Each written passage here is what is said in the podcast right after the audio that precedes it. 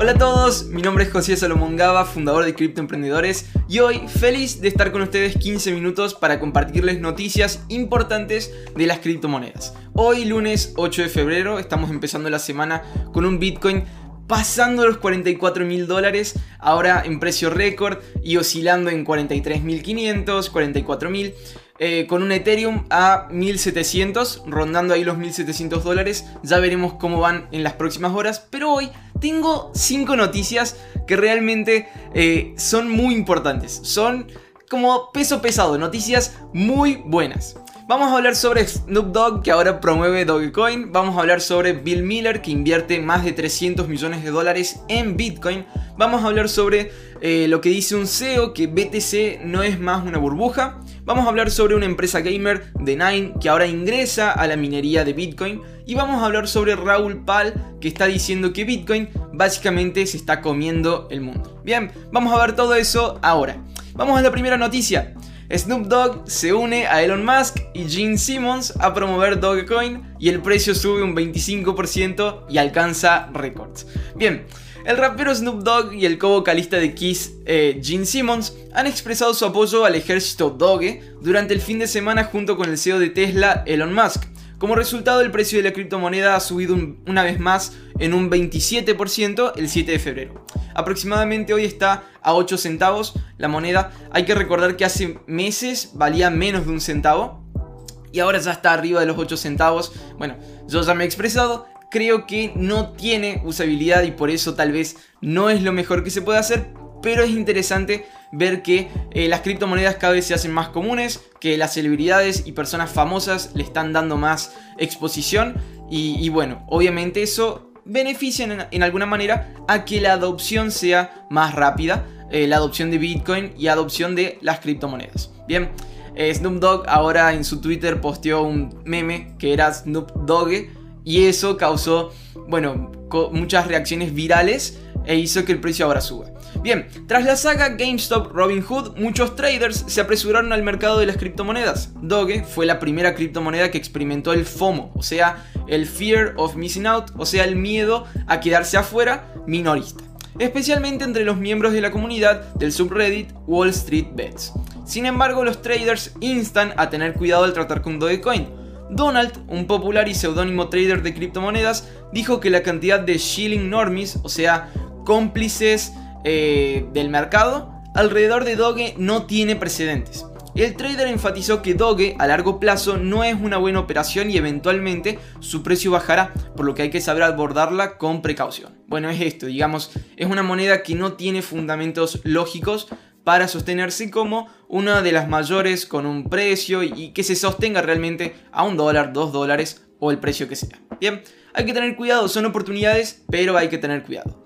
Bien, vamos con una persona que está aprovechando una gran oportunidad. El fideicomiso de Bill Miller invertirá hasta 300 millones de dólares en el Grayscale Bitcoin Trust, el GBTC.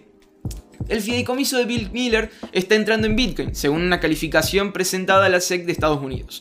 Por Miller Opportunity Trust, el fideicomiso fundado por el inversor y administrador de fondos estadounidense Bill Miller puede buscar exposición de inversión a Bitcoin indirectamente invirtiendo en el Grayscale Bitcoin Trust. Acá hay dos palabras que a veces se suelen confundir, que es un fondo de inversión y un fideicomiso. El fondo de inversión es como la empresa que reúne muchas, eh, muchas cantidades de inversores minoristas y que eh, junta una buena suma para, eh, digamos, gestionarla, administrarla y tener ingresos.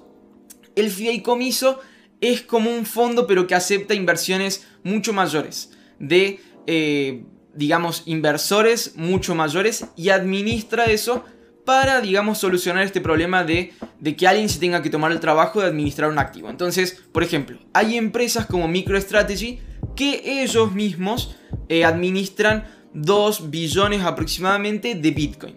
Ahora, hay empresas como Grayscale que tienen fideicomisos de Bitcoin que hoy asciende a los 30 billones de dólares en su valor y que administran 30 billones para varias empresas. En este caso va a administrar 300 millones para Bill Miller. Ellos serán los que compren, ellos serán los que administren, serán los que hagan las operaciones y de alguna manera serán los que saquen los beneficios para poder repartir. Bien, declaró que se detendrá cuando haya canalizado hasta el 15% de sus activos al fideicomiso de Bitcoin en Grayscale.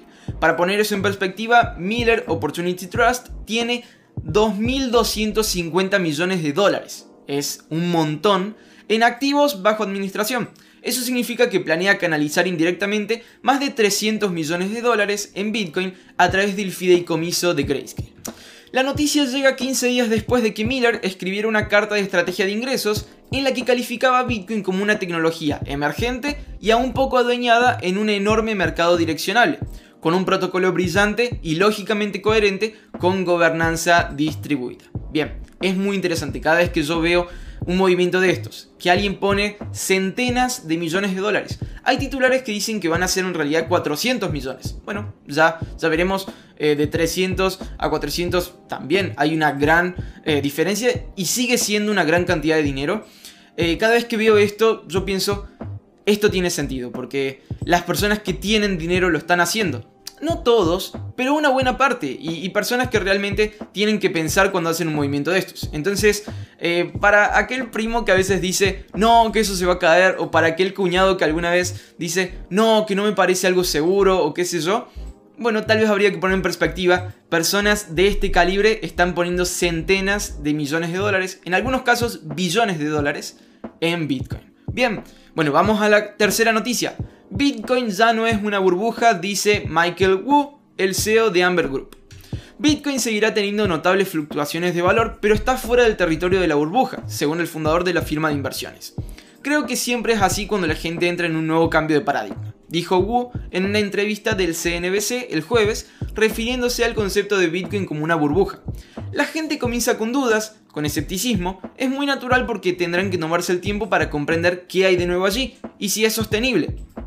En la etapa inicial, ese tipo de comprensión, ese tipo de escepticismo, siempre viene con mucha volatilidad de precios. Sin embargo, no creo que pueda llamar a Bitcoin una burbuja más, porque, como mencioné anteriormente, tiene todas estas instituciones, todos estos multimillonarios, empresas cotizadas multimillonarias, todas estas, ya sabes, todos estos recién llegados en cripto, están comprando Bitcoins, están comprando criptomonedas y solo hay 21 millones de Bitcoins por ahí. Bien, es similar a lo que veníamos diciendo, eh, es así ya los grandes están marcando el camino, entonces, y, es una inversión que se va sosteniendo en el tiempo.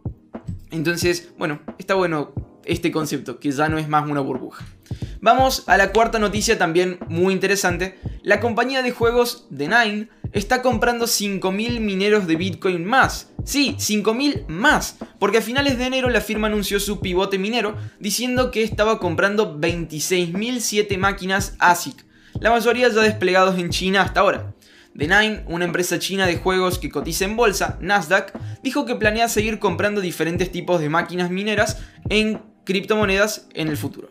La tasa de hash media de la cadena de bloques de Bitcoin, BTC, o la potencia computacional total dedicada a la minería, alcanzó un nuevo récord histórico de más de 176 exahashes por segundo el viernes, según la plataforma de métricas criptográficas Glassnode. Bueno, acá es muy interesante. Hace poco escuchaba cómo, un inversor definía la minería. Y la minería de Bitcoin, antes de, usar esta definición de este inversor, es, es, simple, es básicamente, es básicamente tener una máquina, esa máquina va a confirmar transacciones, anotarlas en el libro contable y por eso le pagan. Ahora, es muy interesante porque allí, para ganar Bitcoin, que, que es la recompensa que le pagan a la máquina y por ende al dueño de la máquina, para ganar Bitcoin allí lo único que hay que pagar es la electricidad y la máquina.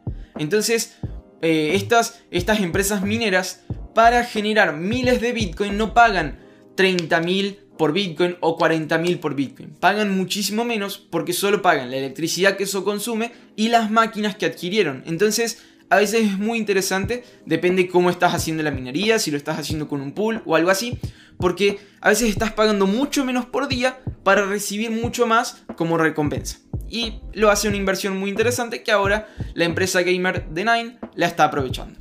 Bien, vamos a la última noticia, también muy buena, muy impactante, porque el reconocido inversor Raúl Pal dice que Bitcoin está básicamente comiéndose el mundo. Bitcoin está destruyendo todos los demás activos en el mundo y nunca había visto esto antes en mi carrera, donde un activo ha llamado la atención de personas como Elon Musk y las instituciones principales como ningún otro activo. La creencia de Pal de que Bitcoin tiene características que lo convierten en una reserva de valor potencialmente mejor en comparación con el oro no es nueva. Por ejemplo, Anthony Scaramucci de Skybridge Capital dijo el mes pasado que Bitcoin es mejor siendo oro que oro. Y un ejecutivo de la firma de gestión de activos CCB International Securities reveló que la empresa había vendido un tercio de su oro para comprar Bitcoin. Pero el enfoque de PAL es aún más agresivo. Vendí todo mi oro y me he vuelto irresponsablemente largo, o sea, eh, apostando a la subida en Bitcoin, Ethereum y algunas otras criptomonedas, dijo. Principalmente soy 65% Bitcoin y 30% Ethereum. Bien, añadió, Bitcoin básicamente se está comiendo el mundo, está destruyendo todos los demás activos en términos de rendimiento. Entonces tú y yo sabemos que una vez que la gente ve eso, tiende a completarse, se convierte en un ciclo reflexivo. Literalmente nunca había visto esto en toda mi carrera, donde algo es tan dominante como un activo. Estas son las 5 noticias de hoy. Espero que te hayan gustado, realmente eh, me gusta ver estos movimientos lógicos, pensados y que le agregan fuerza a este activo que es Bitcoin y a las demás criptomonedas. Está muy interesante poder estar viviendo cómo, cómo cambia la sociedad y cómo cambia un pensamiento tal vez de inversiones, de, de pasar de lo tradicional a cosas nuevas como son las criptomonedas. Entonces está muy bueno poder formar parte de eso y poder aprovechar estos, estos caminos y estas subidas, ¿verdad? Bien, esto es todo por hoy, estas son las 5 noticias que quería compartirte. Mañana nos vemos a la misma hora. Tengo también un material muy importante, cosas muy interesantes que están aconteciendo y que quiero compartirte. Si estás en YouTube te agradeceré que le des al like, que le des al botón de suscribirte y si estás en alguna plataforma de podcast que le des al botón seguir o a las 5 estrellas. Bien, un saludo especial para todos, gran semana, gran lunes. Chau chau.